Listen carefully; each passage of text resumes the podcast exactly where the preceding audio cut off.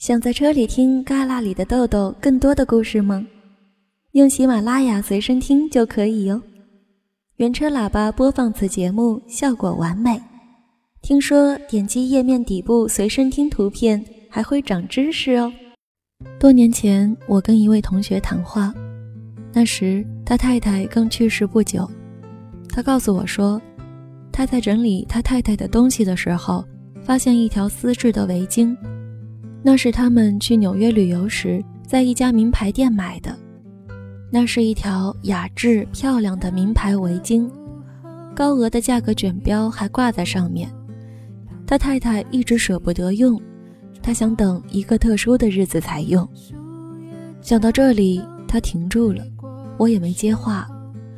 好一会儿后，他说：“再也不要把好东西留到特别的日子才用。”你活着的每一天都是特别的日子。以后每当想起这几句话时，我常会把手边的杂事放下，找一本小说，打开音响，躺在沙发上，抓住一些自己的时间。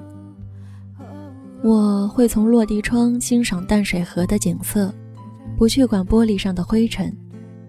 我会拉着家人到外面去吃饭，不管家里的饭菜该怎么处理。生活应当是我们珍惜的一种经验，而不是要挨过去的日子。我曾将这段谈话与一位女士分享，后来见面时，她告诉我，她现在已不像从前那样，把美丽的词句放在酒柜里了。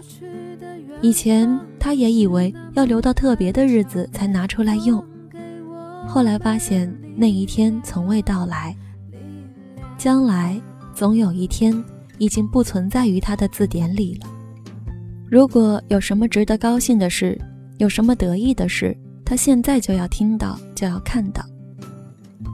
我们常想跟老朋友聚一聚，但总是说找机会；我们常想拥抱一下已经长大的小孩，但总是等适当的时机；我们常想写信给另一半，表达浓郁的爱情，或者想让他知道你很佩服他。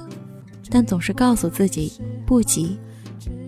其实，每天早上我们睁开眼睛时，都要告诉自己，这是特别的一天，每一天每一分钟都那么可贵。有人说，你该尽情的跳舞，好像没有人看一样；你该尽情的爱人，好像从来不会受伤害一样。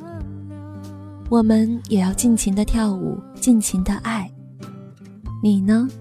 第一件事是不是与好朋友分享这想法？